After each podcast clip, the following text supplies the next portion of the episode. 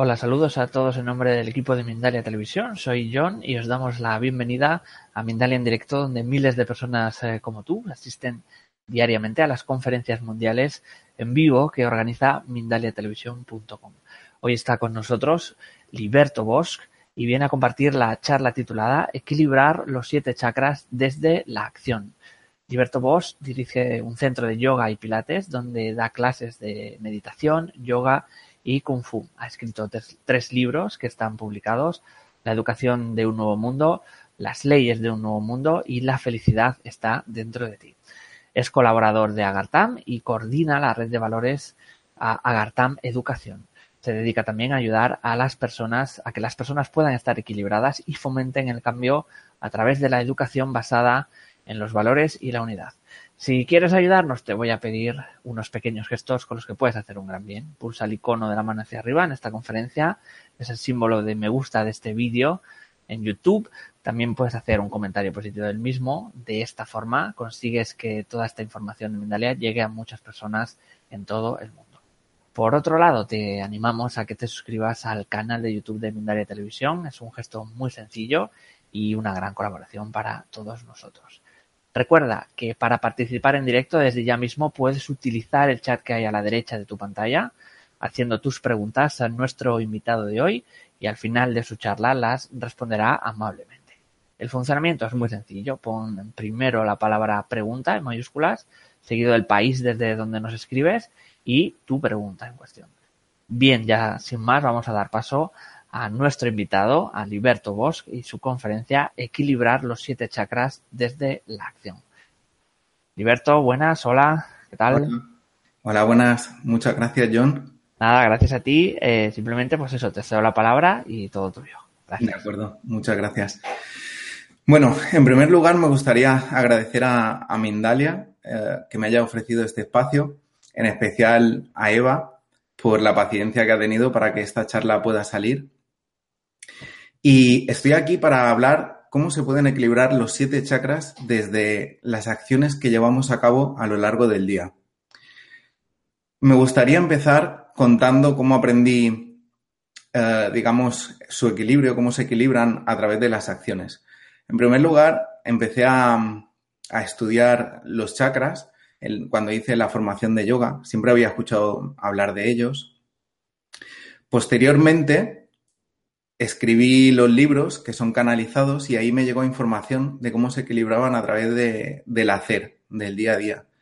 Y por último, me desequilibré en todos y cada uno de ellos y me fui reequilibrando poco a poco con las pautas que había aprendido tanto en el yoga como en los libros.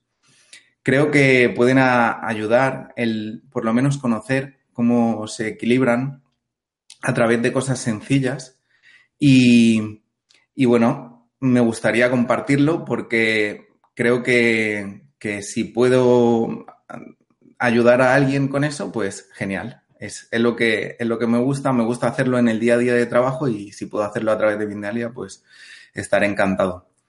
Si hay algo que no te resuena o alguna cosa que se ha escuchado de otra manera, pues realmente Creo que lo importante es la esencia, descarta, como siempre se dice en estos casos, descarta lo que no te resuene y, quédate con aquello que te pueda ayudar en algún punto o fortalecer lo que ya estás haciendo.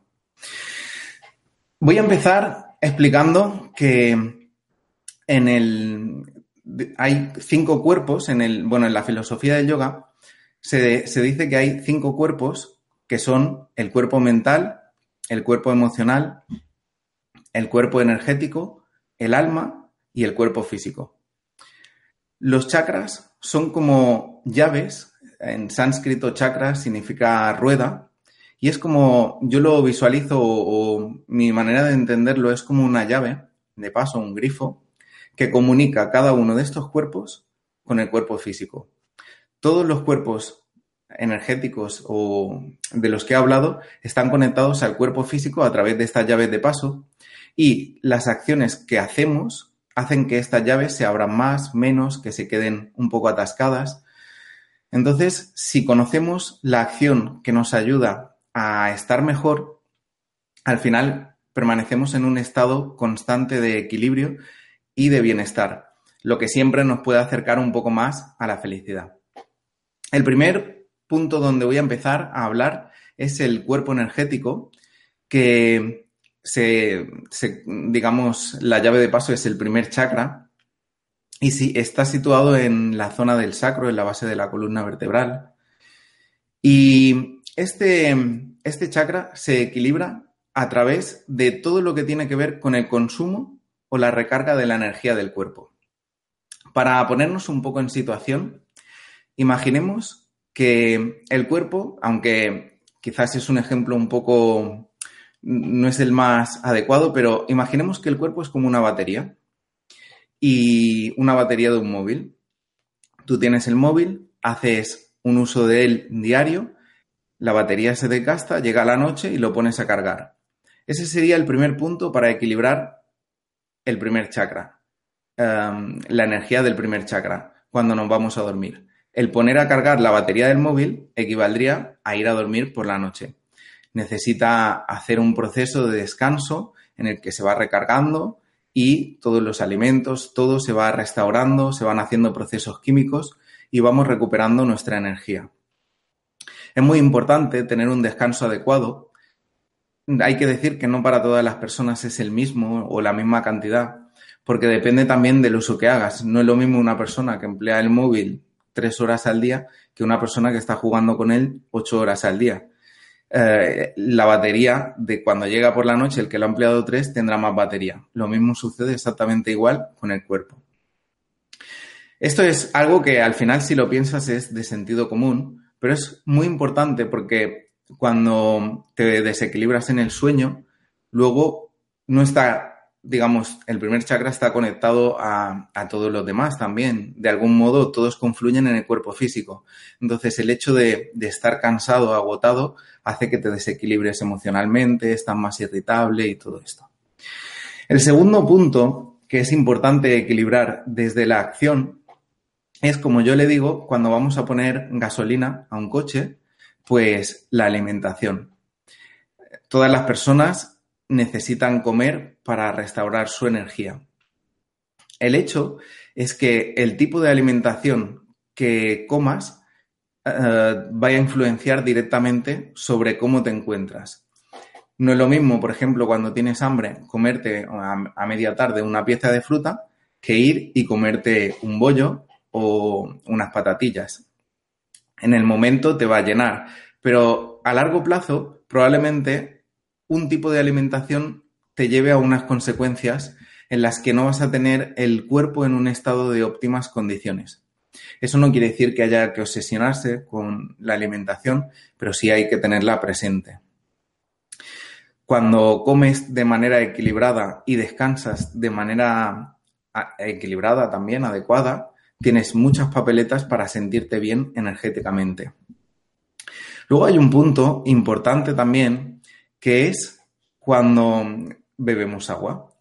No es lo mismo la gente que bebe agua todos los días, intenta beber agua mineral, eh, un agua de calidad, por decirlo de algún modo, o simplemente agua, da igual, o la gente que no prueba el agua ni por casualidad. Porque de algún modo lo que estamos introduciendo en el cuerpo es eh, lo que nos ayuda al mantenimiento y está relacionado directamente con, la energía, con la capacidad que vamos a tener después de refrigerar, de, sacar todas las toxinas, un poco todo lo que nos ayuda eh, a que el metabolismo funcione de una manera correcta. Entonces, eh, un ejemplo muy claro es que, por ejemplo, mi abuela con, vivió hasta los 92 años y no probaba el agua por, ni por casualidad. Y siempre le decíamos, abuela, pero tienes que beber el agua.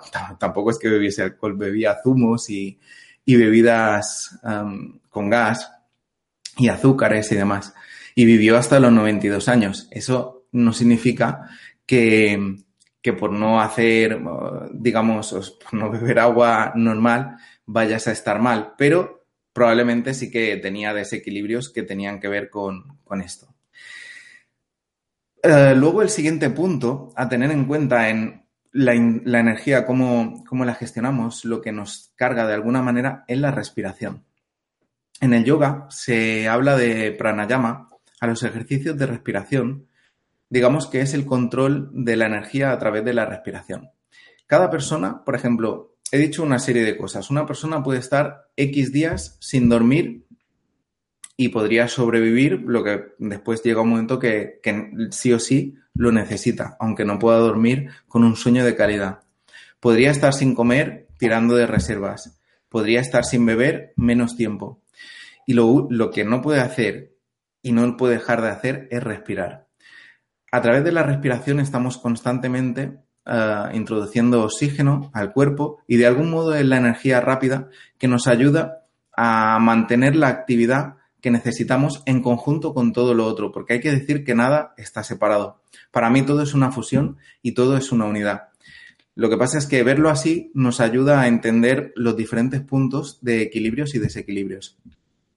La respiración es importante porque el cómo estás respirando tú en este momento, si tienes una respiración abdominal, si tienes una respiración torácica o clavicular, va a hacer que tengas un estado mm, más alterado de, o, quizás un estado, la respiración la vas a relacionar con un estado de ansiedad. Depende de tu necesidad. el problema con esto es que hay veces que tenemos, permanecemos en un estado constante de ansiedad con una respiración acelerada cuando a lo mejor no es necesario. Hay momentos que mantener esa respiración es necesario para lo que estás haciendo, pero hay otros momentos que no. Ser consciente de esto también te va a ayudar a que equilibres tu primer chakra, en cierto modo, siempre en conjunto de todo lo demás. Estos puntos que he nombrado y probablemente pueden surgir más siempre que sean cosas que cargan la energía del cuerpo, que ayudan a, introducir o a descansar o recargar energía en el cuerpo, son apartados que cargan el cuerpo energético, dicho de algún modo, y ayudan a equilibrar el primer chakra. Ahora bien, hay un apartado importantísimo que es el consumo que nosotros hacemos de la energía del primer chakra. Si bien Tú duermes por la noche, por ejemplo, 8, 9 horas, 7 horas o 6, dependiendo, y tu sueño más o menos es de calidad.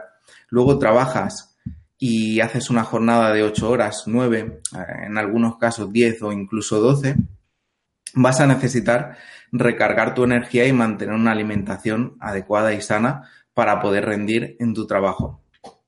La energía que tú estás invirtiendo en tu trabajo se te es de vuelta con la moneda, a través del dinero, y el dinero al final representa la energía y el tiempo que tú has invertido haciendo, realizando ese trabajo.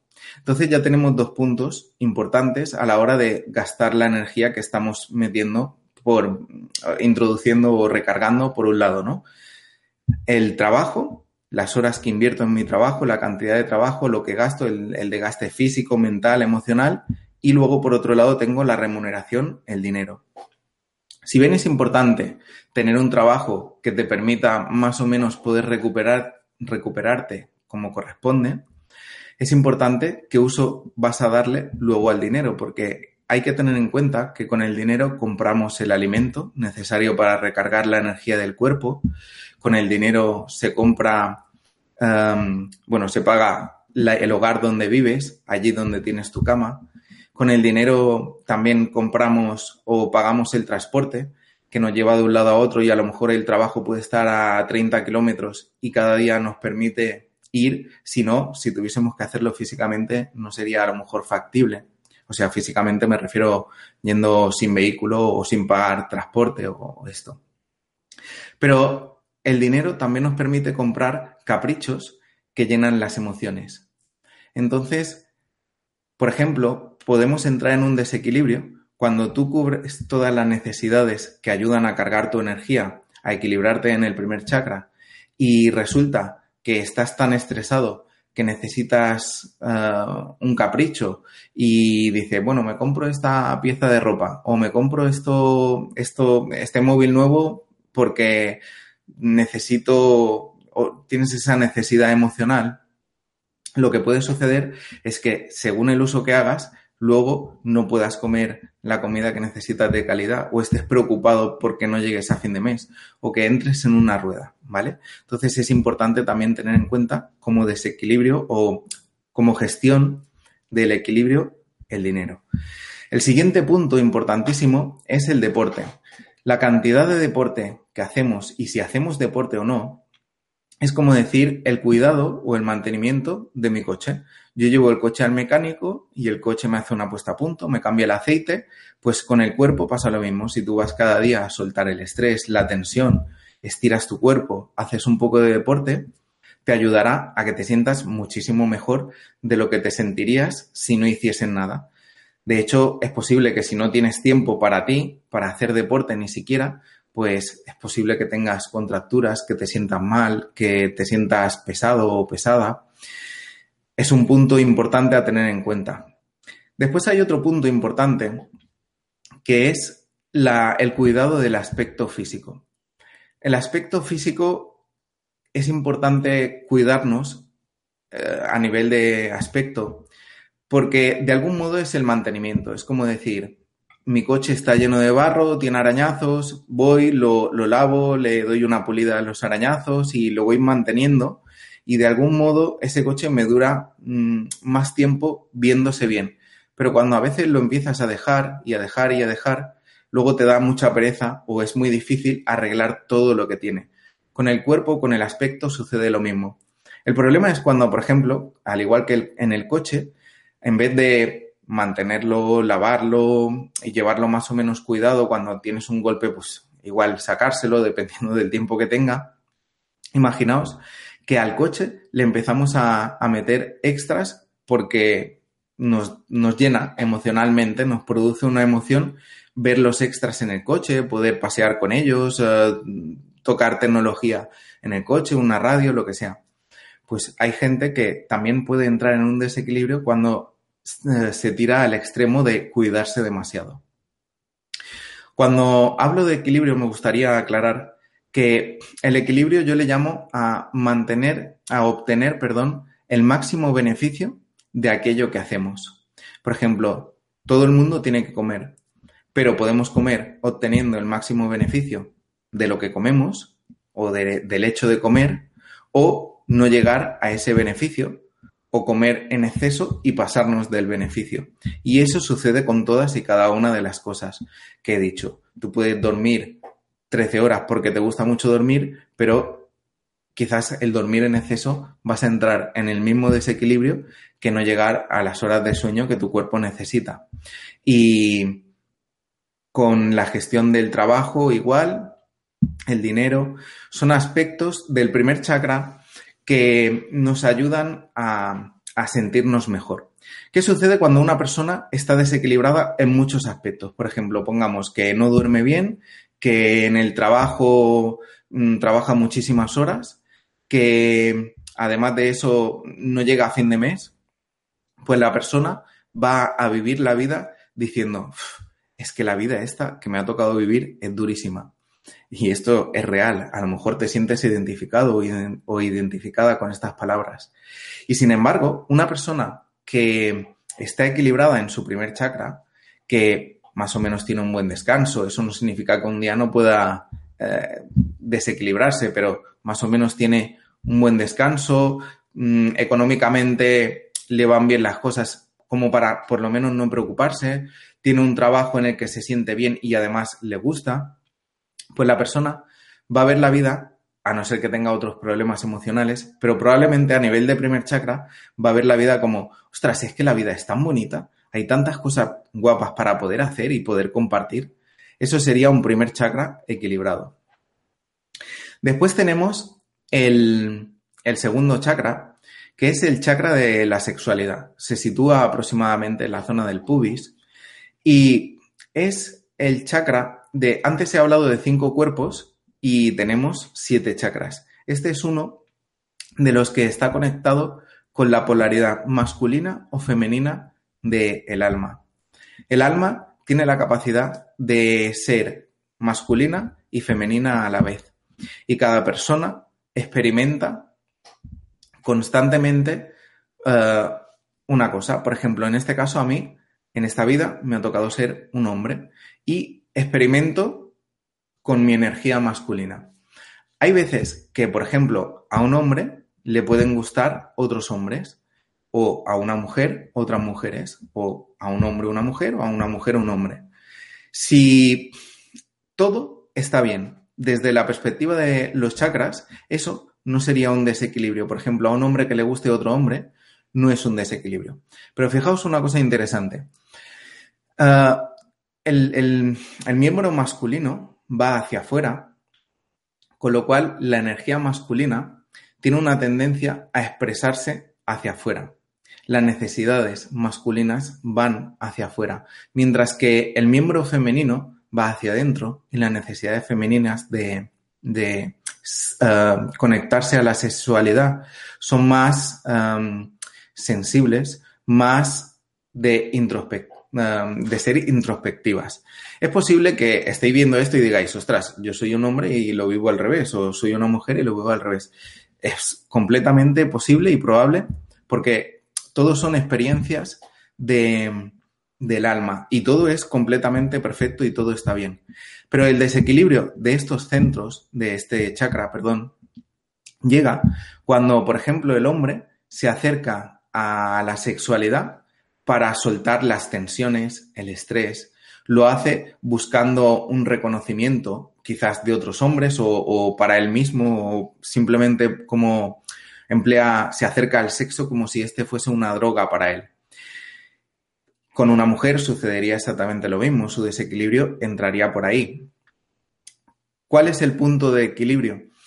El, hombre y la mujer, en, o sea, están hechos, la sexualidad es el punto de máxima unión y de la muestra máxima de amor y de intimidad que puedes tener con una persona. El cariño, la compenetración, el compañerismo que te acerca a ese estado de unión es lo que te va a ayudar a equilibrarte. Esto no significa que, por ejemplo, una persona que no tenga pareja no pueda acercarse a una mujer, o un hombre, perdón, o una mujer, no pueda acercarse a ella desde el máximo respeto, intentando eh, tener y crear un vínculo, aunque sea en el momento, simplemente eh, mostrando su amor a lo que es la figura de la otra persona, sin necesidad de descargar o de buscar ese estado como, o esa droga a través del sexo de sentirse bien. Simplemente compartir y entrar en ese estado de, conexión con la otra persona. Este es el punto más importante de, de equilibrio del segundo chakra. Por ejemplo, lo que suele suceder en muchas parejas entre hombres y mujeres. Y igual puede suceder con hombres o con mujeres, pero principalmente entre hombres y, mujeres, es que la, sexualidad es el punto de muestra de máximo cariño o máximo amor. Entonces la sexualidad empieza en una palabra, en un gesto, en estar compenetrados, en colaborar. Y el punto de máxima unión será mantener o hacer el amor con la persona, literalmente. Pero el amor viene desde ese, esa muestra de cariño hacia la persona, hacia la mujer o hacia el hombre, y así. ¿Qué sucede? Que si, por ejemplo, los dos están estresados y una mujer es más de estoy estresada y no necesito, o lo que menos quiero en este momento es sexo y necesito hablar o necesito primero arreglarme y sentirme bien, y el hombre, mm, estando estresado, busca eh, soltar el estrés y tensión a través de la sexualidad, entran en un conflicto de la mujer no quiere sexo y el hombre sí, o puede ser al revés, ¿eh? o sea, todas las posibilidades son perfectas. Lo importante al final de este centro es comprenderse desde la primera hora de la mañana, con la primera palabra, escuchar a la persona con la que estás, poder compartir con ella desde el corazón y que el sexo sea el punto de máxima unión, siendo todas las opciones completamente válidas y perfectas, pero ese es el punto de, máximo equilibrio del segundo chakra. Bien, ahora vamos a pasar al tercer chakra, el chakra de las emociones. El chakra de la, este es el que conecta, el tercer chakra se sitúa en la zona del plexo solar y es el que conecta eh, la, con el cuerpo emocional es donde se encuentra el centro de la voluntad. este chakra se equilibra a través de emociones de alegría, de bienestar, de serenidad y se desequilibra a través de emociones de miedo, de caos, de nerviosismo. Mm, de algún modo, nosotros constantemente podemos intentar modificar nuestro estado emocional. ¿Qué sucede? Una persona, por ejemplo, que tiene miedo, que tiene nervios, que tiene algún tipo de ansiedad, no tiene voluntad para hacer muchas cosas, mientras que una persona que se siente bien en todos sus aspectos tiene muchísima voluntad para hacer aquello que desea. Claro, es difícil porque a veces se entra en un bucle de, ostras, yo me siento mal, pero no tengo voluntad para, por ejemplo, cuidarme más o hacer deporte. Y al final todos los chakras siempre están eh, completamente relacionados. Es muy difícil que una persona solo tenga un desequilibrio en uno, porque uno suele arrastrar a todos. Al final, el cuerpo físico está conectado con todos los otros cuerpos, ¿no? Y los chakras son los que hacen, generan ese vínculo. Entonces siempre se van desequilibrando uno a uno. Si, por ejemplo, antes hablaba del trabajo y, y cómo la, la gestión que haces de la energía que tú gastas en tu trabajo te va a ayudar a equilibrarte o desequilibrarte en tu primer chakra por cómo estás gestionando esa energía. Pero también tus emociones tienen mucho que ver, porque a lo mejor imagínate que vas por la mañana a trabajar y te ves con un jefe o con unos compañeros de trabajo que están de mal rollo, enfadados y no te sientes bien en tu ambiente laboral. Es normal que al final uh, entres en un desequilibrio tanto del primero como del tercero por estar en esa situación. Es importante aprender a redirigir tus emociones, a cambiar tu estado emocional a través de pequeños patrones que pueden ayudarte a mejorar. Este, este chakra también está relacionado directamente con la alimentación. Y, por ejemplo, una persona que tiene ansiedad y lo hacemos de manera inconsciente, si la persona es de buen comer, muchas veces busca pequeños momentos de felicidad en la alimentación. Por eso, cuando una persona tiene ansiedad, le mm, suele tener tendencia a comer. O, por ejemplo, típicas series eh, que se ven en televisión de alguien que está deprimido o deprimida y ha tenido un mal de amores y se ve en casa deprimido comiendo un helado. Está ahí comiendo el helado, ¿no? Eso es para suplir ese estado emocional que al final lo único que hace es desequilibrarse, porque se desequilibra el primer chakra y además luego se siente peor por haber comido eso. Luego puede ser que una persona, por ejemplo, que no siente, que no, que no viva la alimentación de esa manera, se le cierre el apetito y tiene un estado de ansiedad y no quiere comer, porque esta persona, si no es una persona que disfrute quizás con la alimentación, no, no relaciona el comer con un estado de felicidad. Principalmente hay que entender que este, eh, las emociones están muy ligadas al cuarto chakra, y ahora voy a pasar a él, porque son, yo le llamo la brújula del el alma. Las emociones constantemente nos hablan de cómo nos sentimos y si es en nuestro camino. Bien, el cuarto chakra se sitúa en el centro del pecho y es el, el chakra del alma yo le llamo el corazón porque para expresar, por ejemplo, cuando una persona, un alma, viene a aportar un montón de cosas, una persona, y viene a aprender otro montón de cosas. Tú tienes tu camino en tu trabajo. Por ejemplo, puedes coger un trabajo que, que esté alineado con el camino de tu alma, con el camino de tu corazón. Puedes estar con una persona que esté, que sea tu pareja, que esté alineada con el camino de tu sentir, de tu corazón. Puedes ir a una zona del mundo que tú sintieses esa necesidad que estaba alineada con el sentir de tu corazón.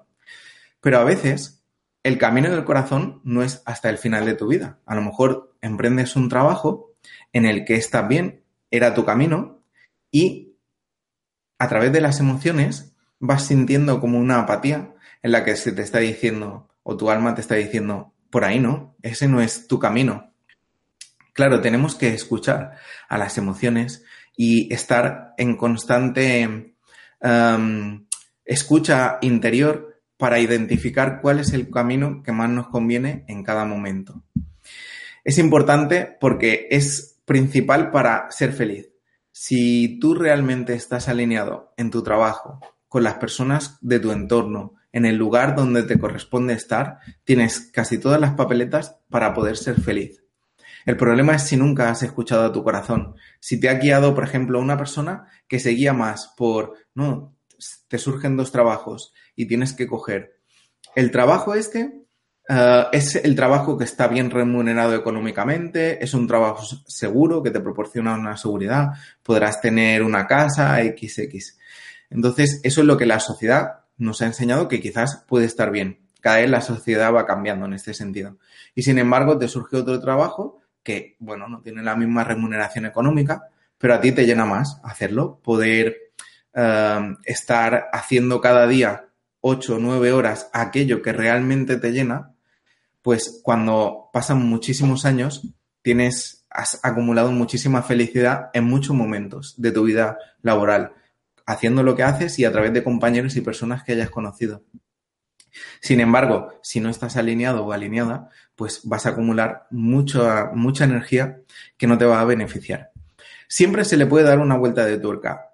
No pasa nada si, por ejemplo, una persona cuando tenía 20 años no eligió el camino del corazón y ahora que tiene 50 quiere hacerlo.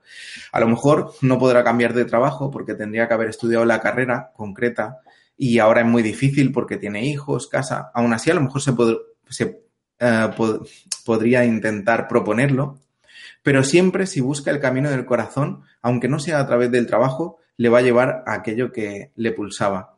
Porque el universo realmente nos impulsa a hacer aquello que hemos venido a hacer de corazón y siempre nos da las oportunidades que necesitamos si uno realmente tiene la voluntad de querer caminar hacia ahí. Ese sería el cuarto chakra. El quinto chakra es el chakra de la comunicación. Es Ah, mira, aprovecharé en este chakra para decir que todos los chakras están conectados. Mm, por ejemplo, el primero está conectado con el séptimo, el segundo está conectado con el quinto, el tercero con el cuarto.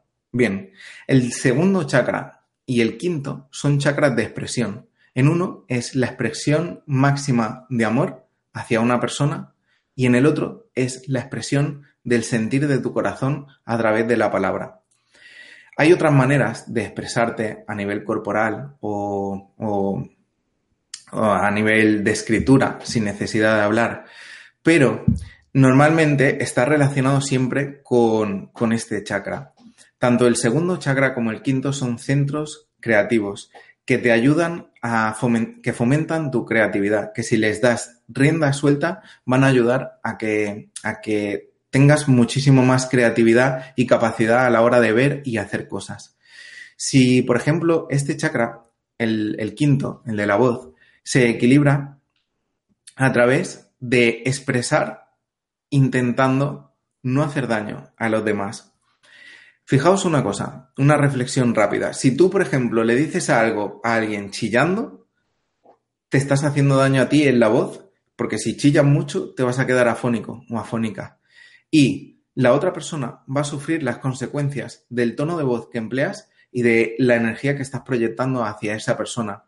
El equilibrio máximo del chakra de, la expresión es decir aquella, aquello que, sientes en todo momento a nivel emocional, mental o, o a nivel de corazón, desde el respeto, desde el cariño, desde el sentirte escuchado y también escuchar saber escuchar a la otra persona es importante para crear ese feedback de comunicación y compenetración con los que están a tu alrededor. Hay veces que sabemos escuchar pero no sabemos expresar. Hay veces que sabemos expresar pero no sabemos escuchar. Y hay veces que sabemos hacer las dos cosas y aún así nos desequilibramos a veces cuando expresamos algo que está un poco mal o de una mala manera. Este principalmente se equilibra de esta forma. Luego tenemos el sexto chakra, que como antes cuando he nombrado los chakras he dicho, el primero va con el séptimo, el segundo con el quinto y el tercero con el cuarto. Me he dejado el sexto que está aquí, porque este va suelto, no está comunicado, no está conectado a ningún otro chakra y a la vez está conectado a todos. Es el centro del autocontrol, donde se controlan todos los otros chakras. Antes hablaba, cuando he hablado del tercero, que las emociones se pueden controlar. Realmente se pueden controlar. Si tú pones tu atención en un punto, ese punto que tú estás mirando va a generar pensamientos y emociones probablemente.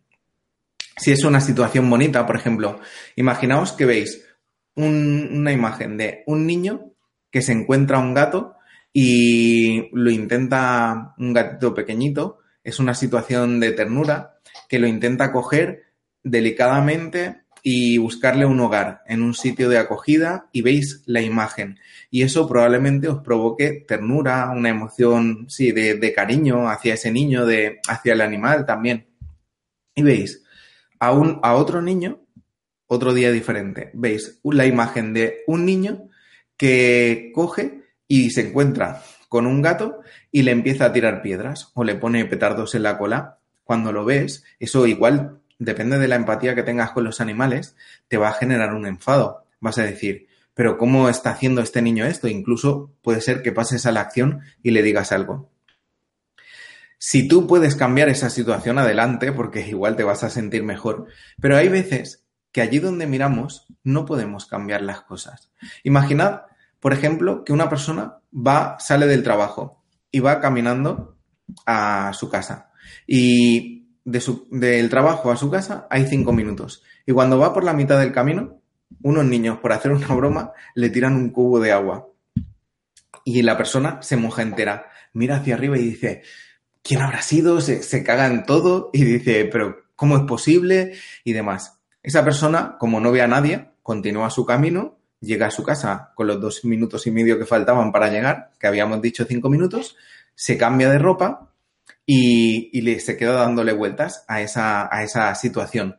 Llega la mujer o la pareja y dice, cariño, mira lo que ha pasado. Iba del trabajo a casa, me han tirado un cubo de agua, ¿te puedes creer? ¿Quién será? Eh, es que no hay decencia hoy en día, tal, y entra en un bucle.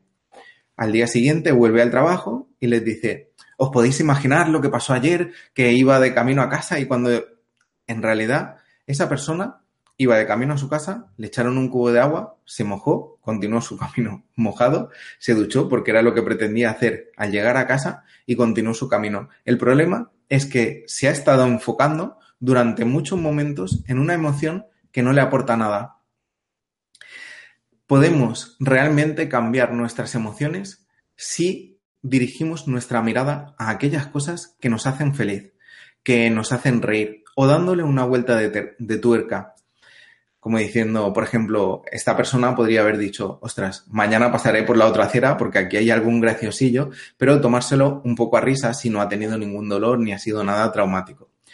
Siempre allí donde pones tu atención generas una emoción y tu atención es lo que puedes dirigir constantemente a través de la conciencia. Es tan sencillo generar emociones que incluso los pensamientos generan emociones.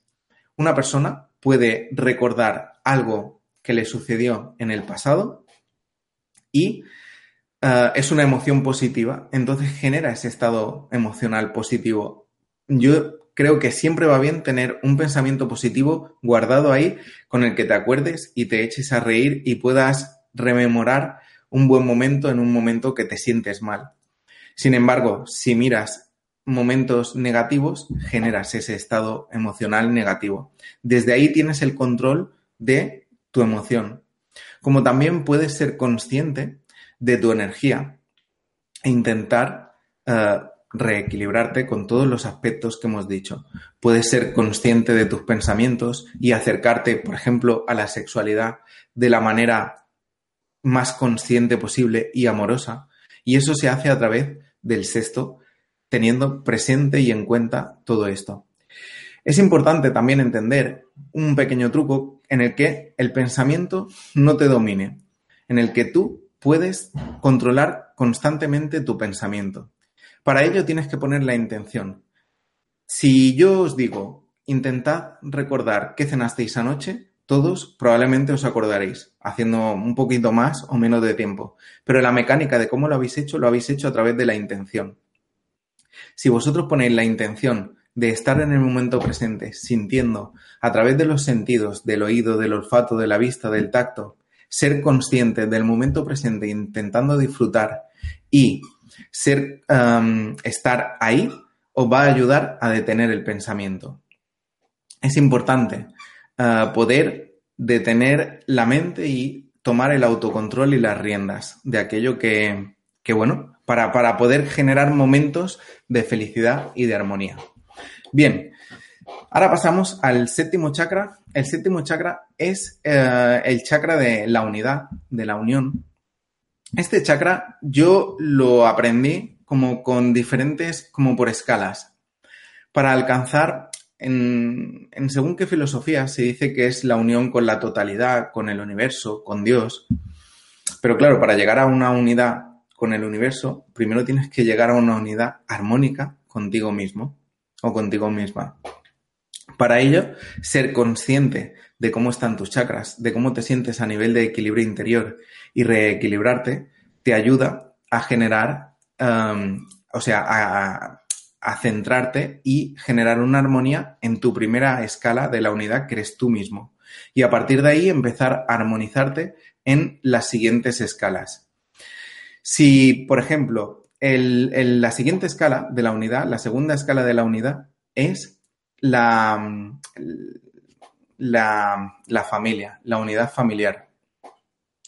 La unidad familiar es importantísima estar en equilibrio porque, por ejemplo, hay gente que me encuentro que son amantes de los animales, son vegetarianos o veganos, no comen animales ni nada que pueda dañarles, pero luego no se hablan con su padre, o con su madre o, con sus hermanos.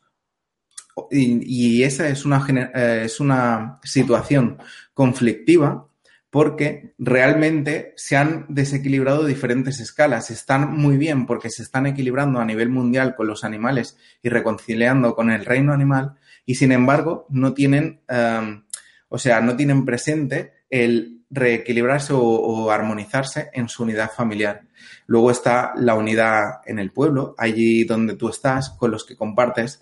Entonces, para equilibrarnos en las diferentes escalas, yo siempre hago uso de los valores, porque los valores son como un punto de referencia que te ayudan a acercarte a la armonía, al amor. Por ejemplo, cuando tú eres respetuoso o, eh, tolerante o demás, pues te puedes reequilibrar eh, en este punto y armonizarte. Y principalmente, este punto tiene como esas escalas en las que te vas a ir equilibrando y si tú estás bien contigo mismo, puedes ir intentando sanar todos los puntos en las demás escalas. Eh, dicho esto, creo que más o menos está lo de mm, la temática de los chakras, un poco lo que, lo que quería explicar. Probablemente hay mucho más, pero Creo que es una breve exposición para, indicar eh, cómo nos podemos equilibrar a través de las acciones del día a día. Como quería decir, yo lo he experimentado, lo he probado como ser humano, me sigo desequilibrando, pero soy consciente de cómo me puedo equilibrar en cada uno de, los chakras y desde ese equilibrio intento mm, ser feliz y transmitirlo a los demás. Y la verdad que va muy bien y si lo probáis y sois conscientes, creo que os puede ayudar como punto de referencia, como punto de partida.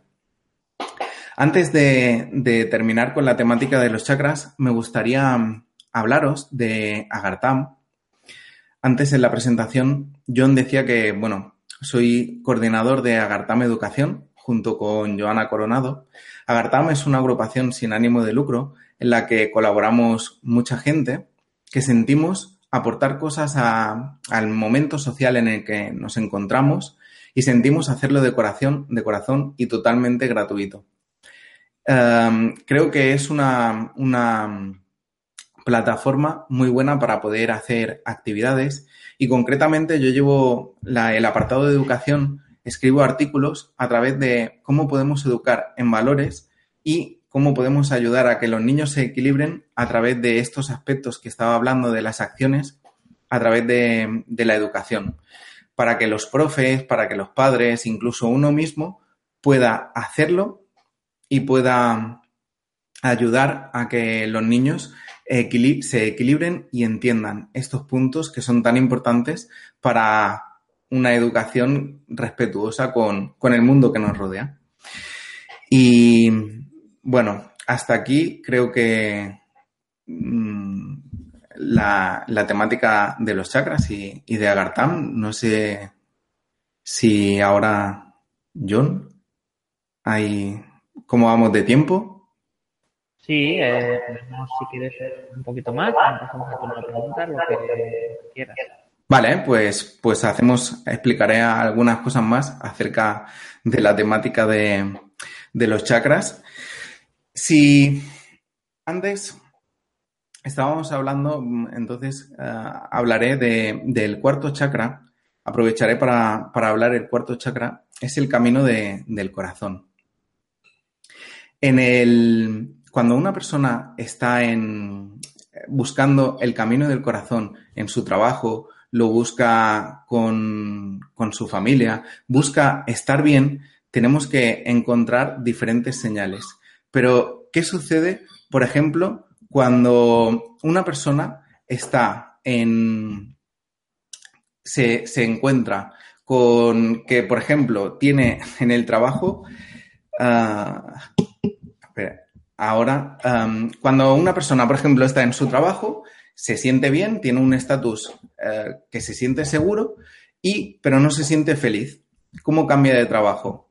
Pues esto es un punto importante porque a veces es difícil poder cambiar de, de trabajo y poder cambiar de, de, hoy para mañana no se puede hacer siempre. Entonces hay como diferentes puntos. En primer lugar, podemos ver qué es lo que nos está haciendo que no seamos felices en ese momento, qué es lo que, lo que realmente eh, nos está perjudicando, si son las emociones, si son los compañeros, podemos intentar armonizarnos, buscar nuestra armonía en el entorno, a nivel, por ejemplo, con nuestros compañeros. Si hay un compañero al que no puedes cambiar y no quiere cambiar y nosotros no tenemos necesidad de cambiar a nadie, siempre podemos cambiar nuestra perspectiva para encontrar nuestro equilibrio. Hay gente, por ejemplo, que me encuentro que dice, ostras, es que mi trabajo me gusta, pero mi entorno no me siento a gusto.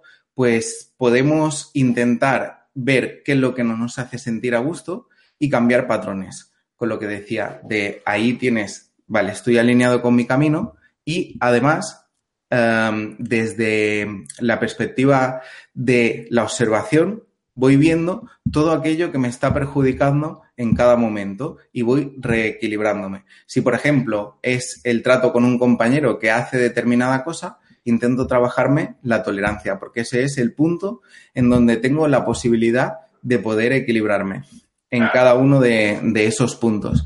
Si, por ejemplo, tengo eh, el cuarto chakra está relacionado, yo lo relaciono mucho con los valores, porque de algún modo, aparte de identificar aquello que hemos venido a aportar para armonizarnos en el camino del corazón y poder llegar al amor en cada una de las cosas que hacemos, podemos trabajar a través de los valores. Por ejemplo, imaginad que hago cada una de las cosas con un sumo respeto, que soy tolerante dentro de mi entorno, que intento colaborar, que intento hacer cosas que realmente eh, fomenten una armonía en todo lo que hago. Por ejemplo, cuando una persona habla, puede elegir ser respetuoso con sus palabras o puede mm, faltar al respeto.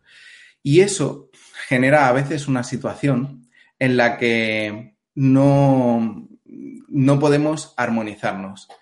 Entonces, bueno, creo que, que, empleando los valores también os va a ayudar a, armonizaros el camino del corazón. Y ahora sí, no sé si, si hay preguntas. Um, bueno, hasta aquí la exposición. John, no sé cómo, cómo vamos de tiempo. Sí, vamos a pasar ya al turno de preguntas, si te parece. Llegamos al final de esta interesante charla.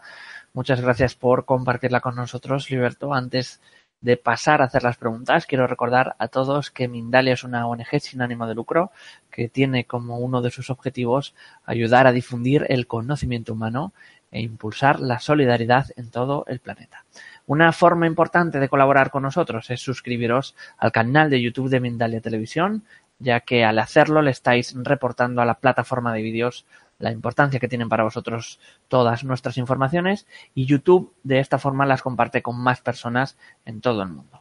Además, si crees que tienes información importante que compartir, quieres dar una conferencia o que te entrevistemos, entra en mindaletelevisión.com en la sección colabora, que está en la parte del menú superior de la página web y rellena el formulario de ofrecer conferencias.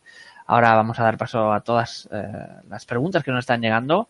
Eh, aclarar también que muchos de los espectadores entran más tarde a la conferencia, entonces preguntan cosas que quizás ya se han eh, comentado, pero bueno, nosotros se las vamos a hacer llegar a Liberto. Empezamos con eh, Dani Goyes que nos dice ¿qué son los chakras? Pues los chakras son centros energéticos. Yo los, los identifico como llaves de paso que comunican al cuerpo físico con los diferentes cuerpos energéticos. Hay cinco cuerpos, o sea, el cuerpo mental, el cuerpo emocional, el cuerpo energético y el alma, y cada uno de los chakras conecta al cuerpo físico con cada uno de estos cuerpos y todos están interactuando en la dimensión donde se encuentra el cuerpo físico. De algún modo nos ayuda a, poder unir y fusionar todo.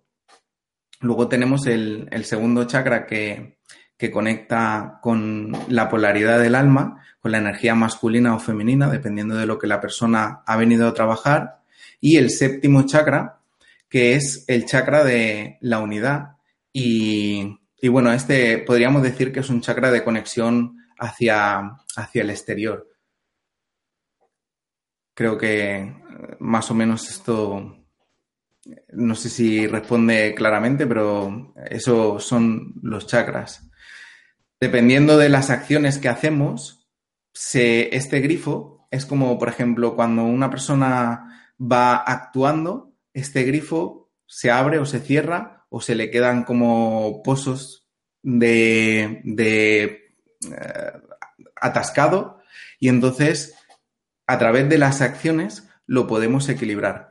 Evidentemente en conjunto con otro tipo de terapias como pueda ser por ejemplo Reiki o equilibrar con cuarzos, lo que sucede es que cuando a una persona le haces una sesión de Reiki, si por ejemplo tiene un desequilibrio en el primer chakra, y tú se lo equilibras y la persona sale y se va y duerme mal y sigue comiendo mal y haciendo los patrones que le habían desequilibrado, al final se vuelve a desequilibrar. Con lo cual la, sesión que le hagas del tipo de terapia que sea no tiene la misma efectividad o no se prolonga tanto como si la persona además es consciente y con tu terapia le puedes ayudar diciéndole la acción que, que le va a ayudar a la persona.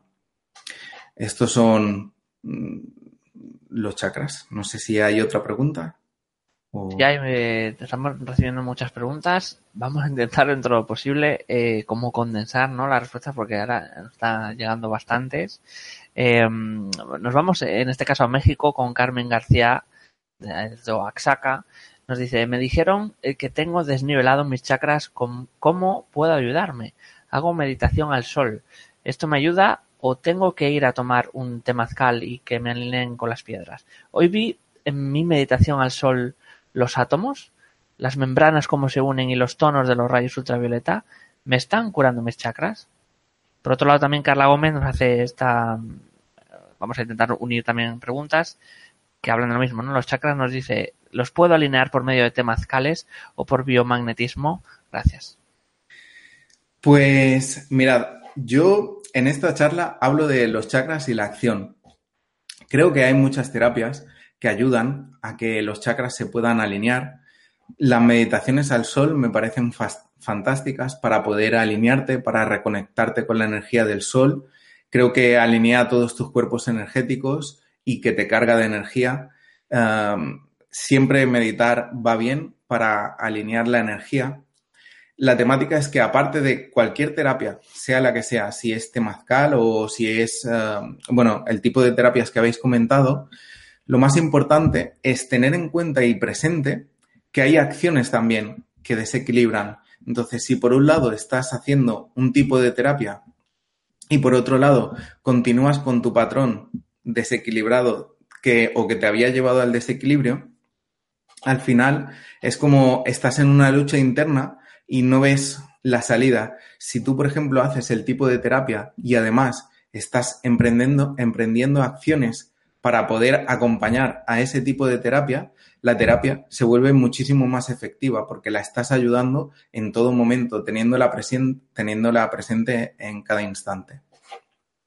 Esta es, no sé si hay más o... Sí, hay muchas más, no te preocupes, Liberto. Eh, continuamos con Antonio Dengra, nos dice, ¿cómo podemos sentir los chakras?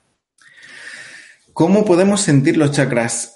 Mm, mi experiencia con los chakras es que, mira, cada persona tiene un modo de sentir diferente. La, la pregunta anterior, la mujer, que esto no lo he contestado, decía que veía en las meditaciones como átomos de luz o a lo mejor hay gente que le podría llamar prana. Mm, cada persona tiene, un modo de sentir muy especial y creo que es muy personal. Es verdad que los chakras se sitúan a lo largo de la columna vertebral y a nivel físico creo que todas las personas sienten constantemente. Por ejemplo, cuando una persona está nerviosa a nivel visceral, siente eh, por ejemplo, un encogimiento en el estómago o siente la alegría en esta zona. O, por ejemplo, cuando una persona um, tiene un problema con la comunicación y, no ha expresado aquello que quería, pues tiene como un ahogo, como si tuviese una opresión aquí, como si le estuviesen cogiendo. O puede sentirlo de, de diferentes maneras. Mm, sentirlo energéticamente pues como todo lleva, conlleva un entrenamiento. Es como, por ejemplo, una persona que nunca ha corrido en su vida y de repente se quiere preparar para hacer una maratón de 40 kilómetros. Si no empieza con un entrenamiento poco a poco, no podrá llegar a los 40 kilómetros. La manera quizás de sentirlos es entrar en meditación, poniendo la intención de sentirlos, relajar todo el cuerpo y empezar poquito a poco intentando ser consciente y sentir también en el día a día. Por ejemplo, cuando estás interactuando en tu casa o con tu familia o en tu trabajo, pues intentar sentir lo, los diferentes puntos donde se encuentran los chakras y relacionarlos cada vez más con el plano físico. Y llega un momento que, que es posible sentirlos energéticamente. Uh, creo que ahí, no sé si hay más o... Sí, continuamos con Mística 00, nos dice, ¿qué relación tienen los chakras y los registros acásicos? Los chakras y los registros acásicos, uh, creo que mm, los chakras, de algún modo, es la energía del cuerpo.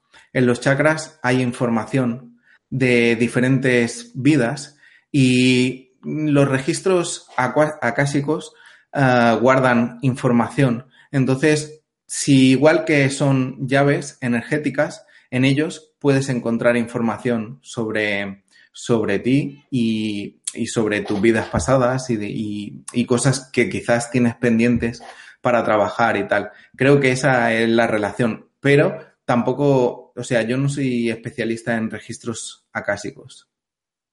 Así que eso eh, es la respuesta. Ok, vamos a continuar con eh, Irma Lorena Banda. Nos dice, hola, buenas tardes. ¿Cómo puedo equilibrar mis chakras? La mayor parte del tiempo me siento estresada. Pues si hay, un punto muy importante que tiene que ver con el estrés, que es uh, poner límites. O sea, nos estresamos porque a lo mejor tienes familia, tienes hijos, tienes un trabajo, pero hay momentos que necesitamos estar mmm, con nosotros mismos, necesitamos cuidarnos, respetarnos, equilibrarnos. Entonces, hay gente, por ejemplo, que dice, es que yo no tengo tiempo para hacer deporte, o no tengo tiempo para hacer meditación, o no tengo tiempo para comer bien. Entonces, se trata de organizarse, intentar buscar momentos en el día que sean solo para ti, para entrar en ese recogimiento que antes hablaba que en el séptimo chakra la primera unidad eres tú y si quieres armonizarte con el mundo tienes que empezar por ti misma y buscar momentos y poner límites a las situaciones que te generan ese estrés y que no te permiten encontrar esa paz para poder realizar aquello que tú sientas. Así que poniendo límites principalmente.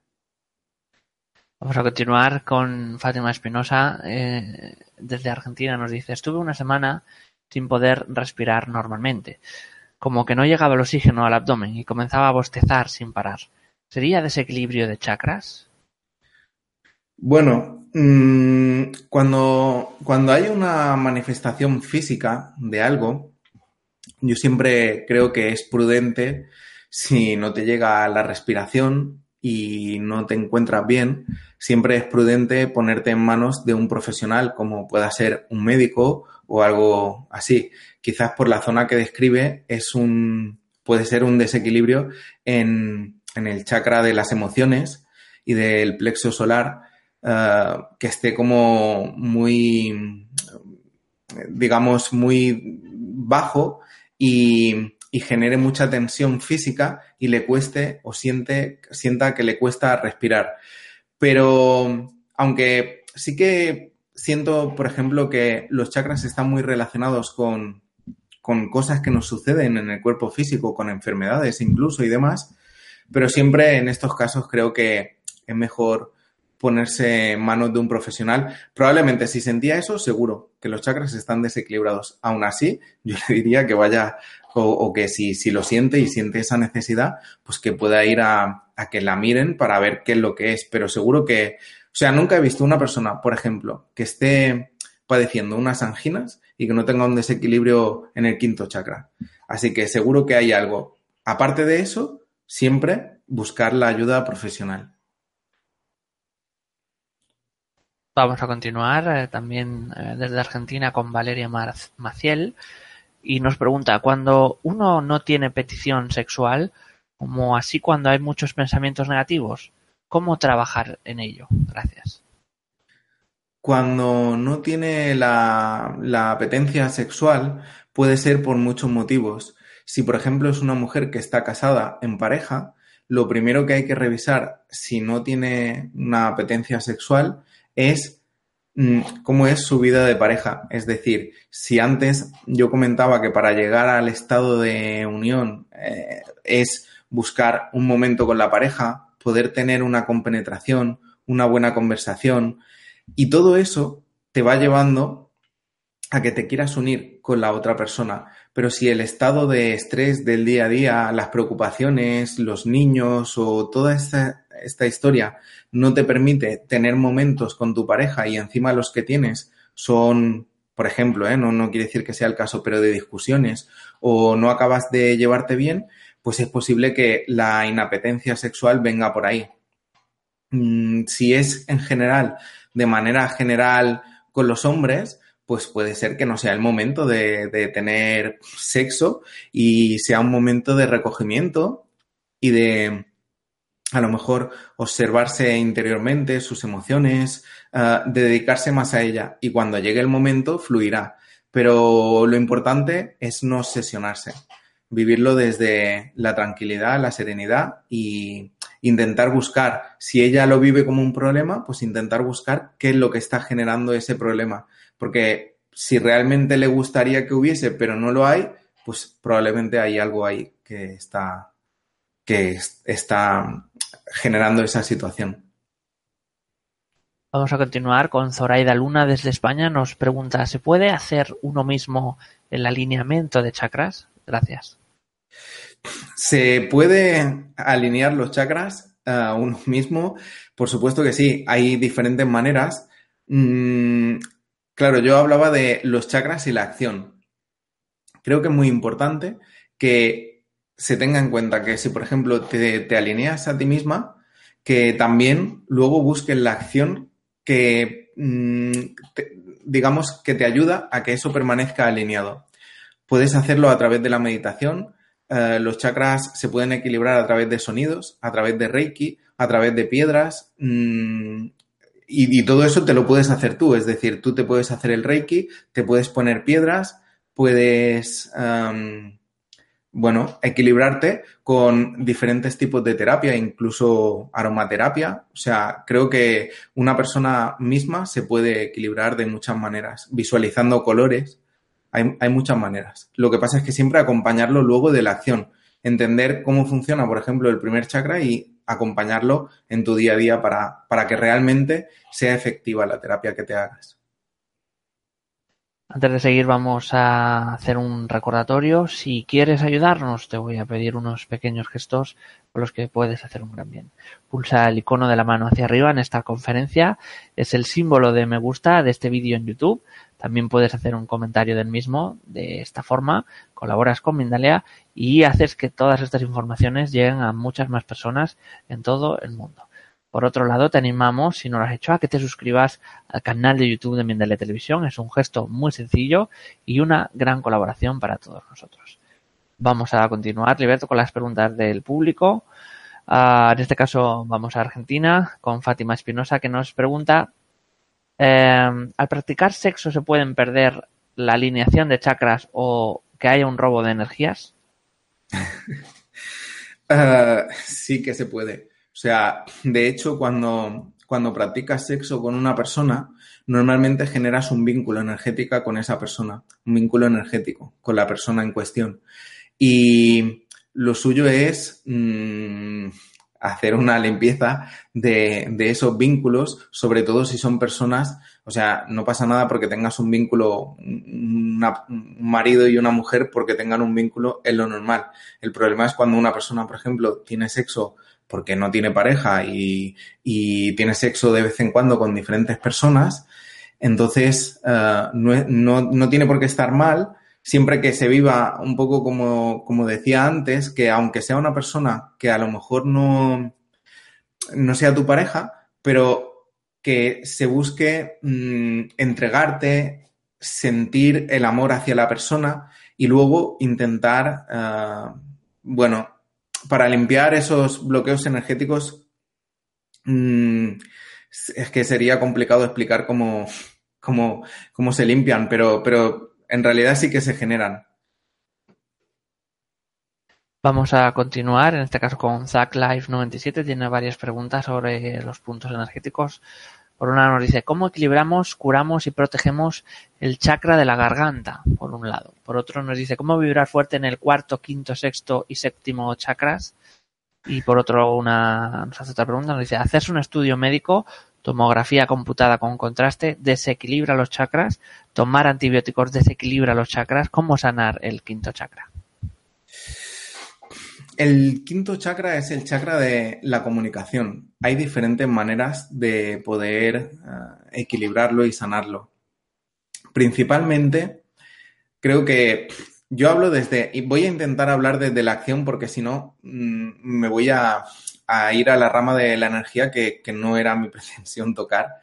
Entonces, para equilibrarte en el quinto chakra con las acciones de tu día a día, lo que tienes que intentar es hablar todos tus sentimientos, poder expresarte con las personas que tienes cerca de la manera más respetuosa posible. Si hay algo, por ejemplo, que una persona te está haciendo daño y, y tú se lo quieres decir, pero del decírselo le va a hacer daño a ella, tienes que valorar a ver cuál es la manera más respetuosa para poder decírselo, para poner límites en ti y llegar a un acuerdo con la otra persona.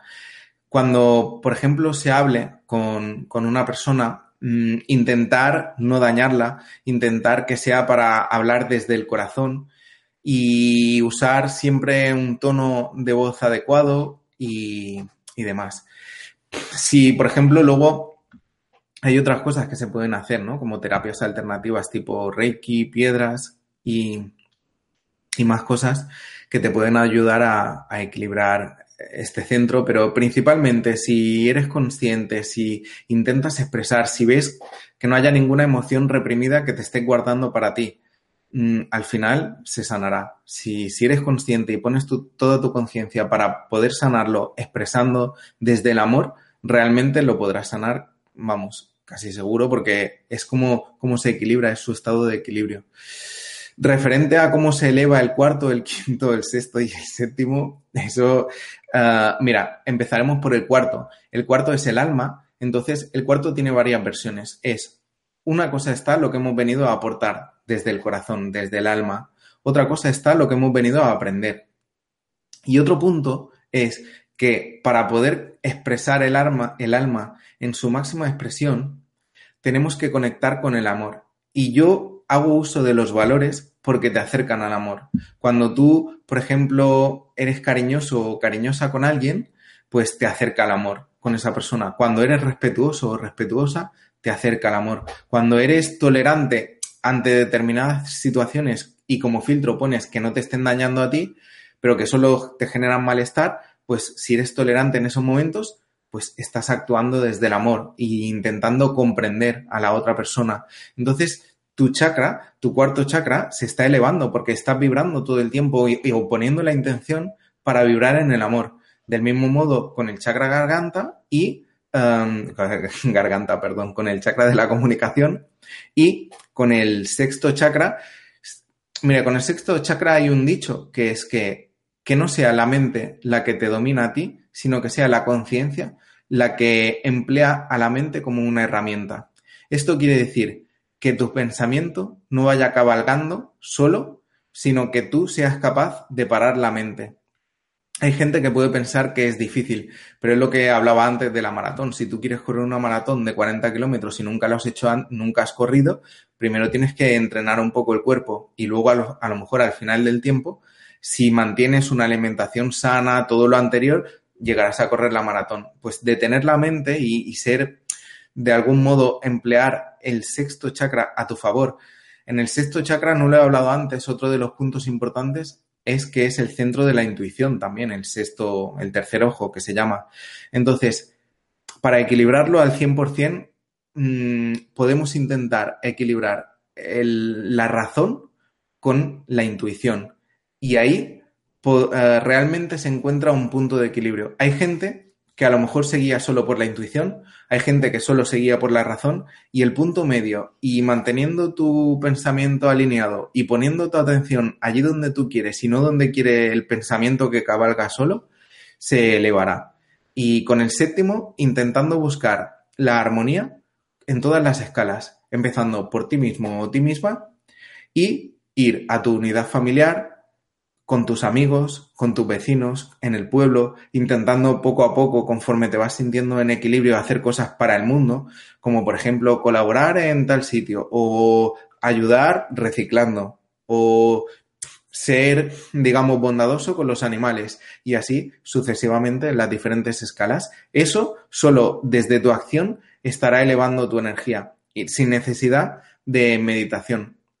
De hecho, una persona, por ejemplo, que entre en meditación y, luego para elevar su energía y luego esté vibrando en la rabia, en el enfado y todo esto, vamos, puedo asegurar que no será capaz de elevar su energía si no fusiona los dos y genera una unidad en todo aquello que hace. Tanto la parte de la energía tiene que estar unido con la parte de lo que estamos haciendo en el plano físico, que es experimentar constantemente. Así que esa sería más o menos la manera desde la perspectiva de la acción. Vamos a continuar con Mike Sofine desde México. Tiene tres preguntas. Vamos a ir de una en una, si te parece. La primera de ellas nos dice, ¿hay algún horario de nuestro día en donde no se recomiende hacer meditación porque nos veamos susceptibles a la invasión de entidades del bajo astral? Mm, respondo a esta, ¿no? Ah, mira, cuando... O sea, la mejor hora del día para meditar es siempre que haya luz solar. Ese es el mejor momento. Si puedes, busca un momento que haya luz solar, siempre con la espalda recta, importante para la alineación de los chakras en relación al sol y, y confiando y pidiendo protección a tus ángeles, a tus arcángeles o tus guías o con lo que tú resuenes a tu propio ser lo que, lo que sea que te resuena más. Y si por la noche luego ya coges mucha confianza y por la noche o no, no tienes durante el día no puedes hacer la meditación y quieres hacerla por la noche, pues pide protecciones a quien más te resuene, a tu guía, a tu ser superior, a ángeles, arcángeles, lo que tú sientas, pero siempre antes de meditar puedes pedir protección para sentirte más seguro y tener esa protección que no te puedan, bueno, que, que, que te sientas un poco mejor. La siguiente pregunta de Mike es, ¿qué papel juegan los gatos en el equilibrio de las energías? ¿Es cierto que muchos de ellos nos ayudan a transmutar ciertos equilibrios energéticos? Los gatos. Los gatos. Vale. Pues la verdad que con los gatos yo creo que los gatos tienen cierta sensibilidad a la energía, que pueden percibir cosas que quizás o son muy intuitivos, son animales muy intuitivos, pueden percibir cosas cosas que quizás a nosotros se nos escapen, pero realmente no podría decir si nos ayudan a transmutar o no uh, ciertas energías. Creo que en realidad los animales, si tú mantienes un vínculo con él y le quieres y, y, y, fomentas ese cariño, solo la energía del amor ya te está ayudando a transmutar mucho. Y entonces da igual si es un gato o si es un perro, como si es un hámster, siempre que tú le proceses ese cariño, porque al final lo que más transmuta de todo es la energía de, del amor. Y la última pregunta de Mike. Si percibo que mi actual ascenso no me llena ni me hace sentir pleno, ¿es porque realmente no estoy alineado? ¿Su actual? que Eso no lo mi actual ascenso. Entiendo su, ascenso. su camino, ¿no? Su camino de, de superación, ¿no? Sí. Bueno, si, si, no se siente lleno, claro, seguramente hay algo en el camino que, que probablemente le está entorpeciendo sentirse bien. Sería identificar. A veces, cuando hablamos del camino del corazón, lo que decía antes, si tú tienes un trabajo, no, a lo mejor no cuadra mucho dejarlo mañana porque tienes que pagar una casa o alimentar a una familia o, o a ti mismo. Entonces, es buscar, intentar buscar a través de ser consciente de cuáles son las emociones que te están diciendo que esto no te gusta y ver si eso concreto lo puedes cambiar o intentar identificar a través de emociones que te gustan uh, realmente aquello que te llena. Y si tú sientes eso, vamos, segurísimo que tu intuición te está diciendo que por ahí no. Uh, hay que identificar el camino, claro que sí. O sea, yo confiaría en su intuición.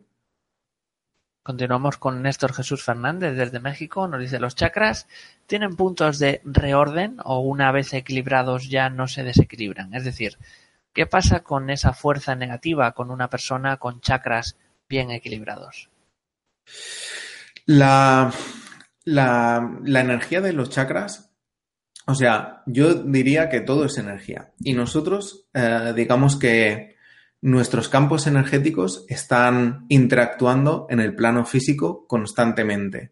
Y depende de lo que estamos haciendo en ese momento, de cómo lo hacemos, de la intención que le ponemos y, de, y, de, y del entorno también que estamos recibiendo, nos está equilibrando o desequilibrando.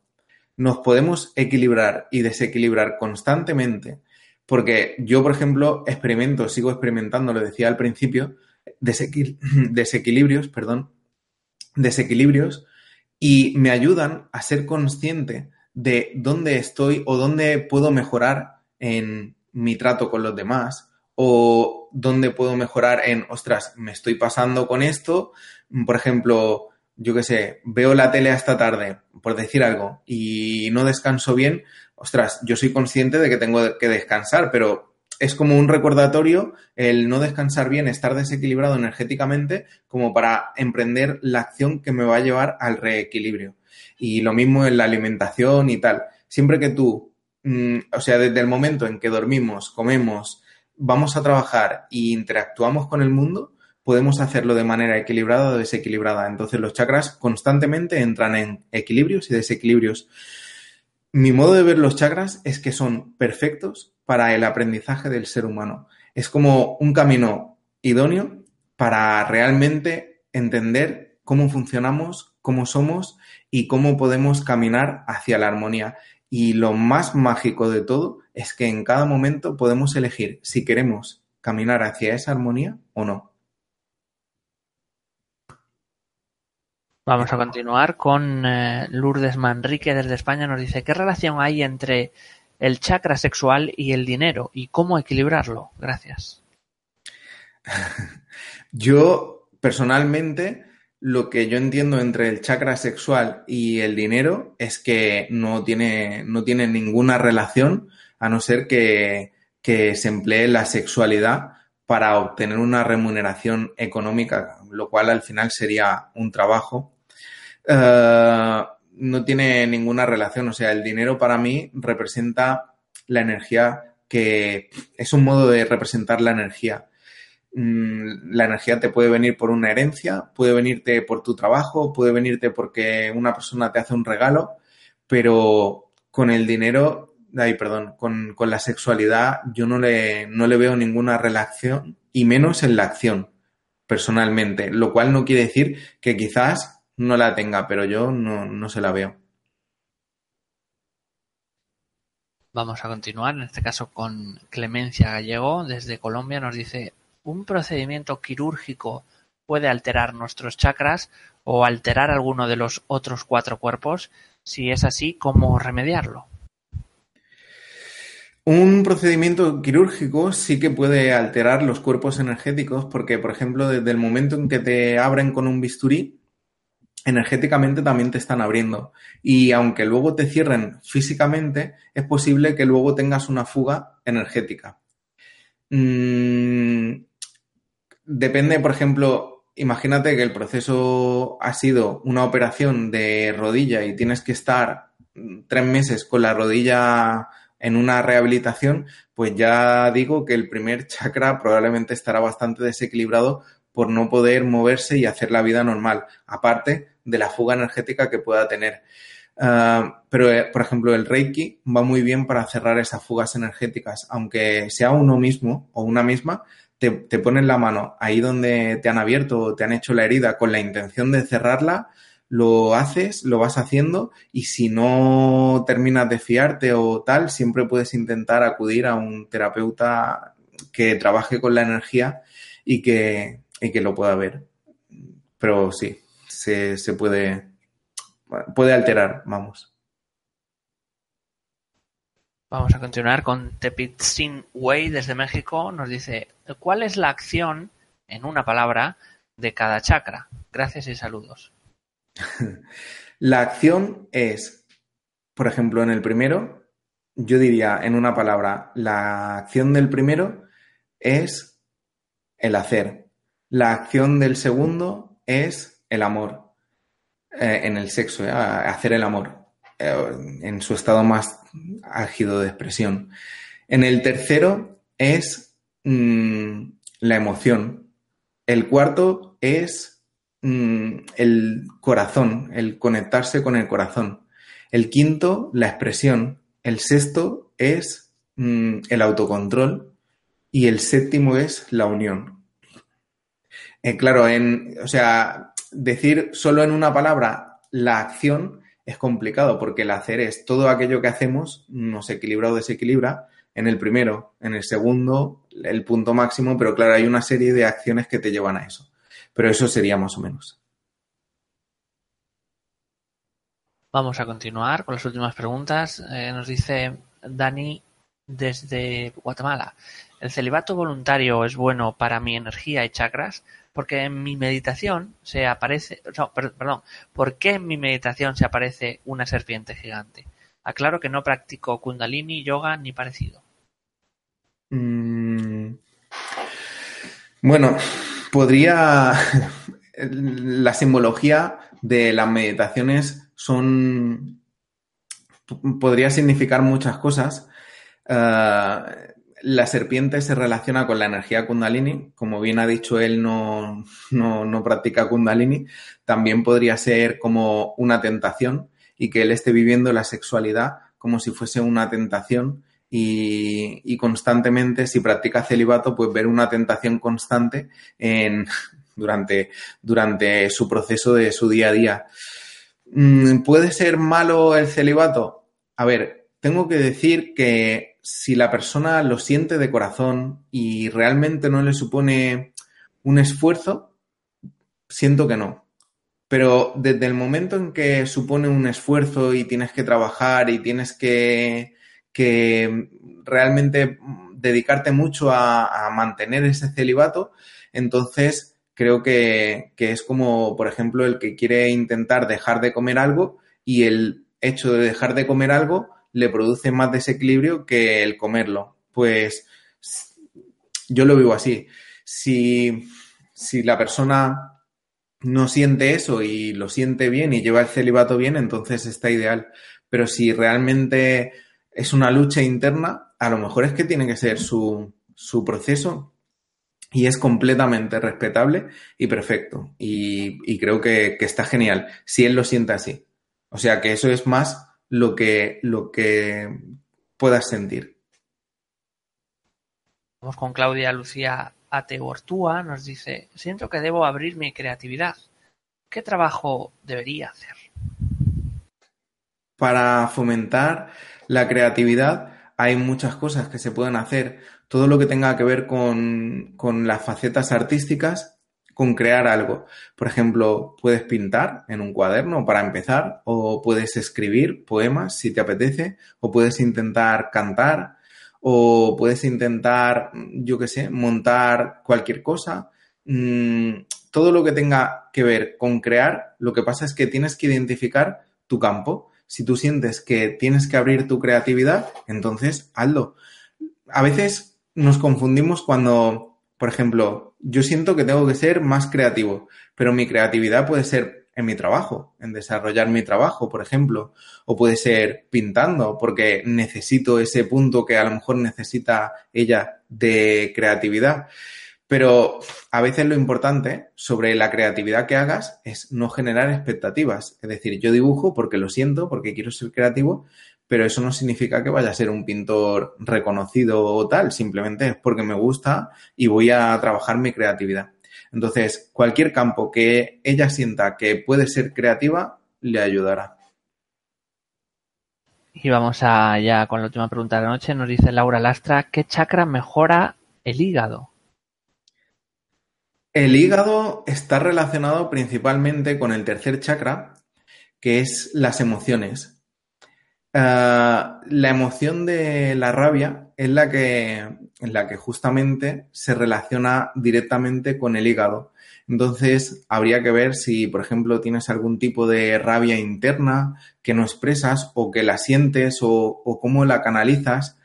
Una de las cosas que va muy bien para poder disolver la rabia es ponerte en una situación saliendo del personaje e intentar comprender todas las facetas de todas las personas o, todo el que está interactuando en esa situación. Desde un punto más elevado se puede comprender y rebajar el nivel de rabia. Y principalmente la rabia es el tercer chakra y la rabia está relacionada con el hígado. Así que si rebajas eso, no sé si la sientes o no, a veces puede estar reprimida, pero si si la baja, si, si te equilibras emocionalmente, es posible que, el hígado mejore. Bien, pues muchas gracias, Liberto, por toda esta información que ha sido compartida pues, eh, con personas en todo el mundo, en, países como México, Uruguay, España, Argentina, Guatemala, Colombia, Chile o Honduras. A todos los que nos habéis acompañado hoy en Mindal en directo, gracias por vuestra inestimable participación. Recordaros que la conferencia podéis volver a verla de nuevo y en diferido en www.mindaliatelevisión.com. No olvidéis tampoco compartirla en vuestras redes sociales. Antes de terminar, vamos a dar un minuto a Liberto para que se despida de todos nosotros. ¿No quieras? Pues bueno, muchas gracias sobre todo a Mindalia por ofrecernos estos espacios porque creo que están haciendo un gran trabajo. Uh, ayudan un montón a que las personas se puedan expresar y que, y que, y que bueno, nosotros lo podamos ver. En este caso me han ofrecido el espacio a mí, así que muchísimas gracias. Y, bueno, muchísimas gracias a todos los oyentes, a los que han participado. Espero que sea de vuestro agrado y que os pueda ayudar en algo. Y nada, ya está. Muchas gracias y hasta pronto. Pues ya para terminar, recordaros que mindaliatelevisión.com, debajo de este u otros vídeos, en la descripción escrita, podéis encontrar información de Mindalia.com y Mindaliatelevisión.com para informaros de novedades, programas en directo o para haceros voluntarios de la ONG mindalia.com si es así como lo deseáis. Recordaros también que podéis suscribiros al canal de YouTube de Mindalia Televisión. Es un pequeño gran gesto que nos ayuda muchísimo. Para finalizar, lo que siempre digo a todos los que estáis ahí detrás, a todos los que hacéis posible Mindalia, muchas gracias y hasta la próxima conexión de Mindalia en directo.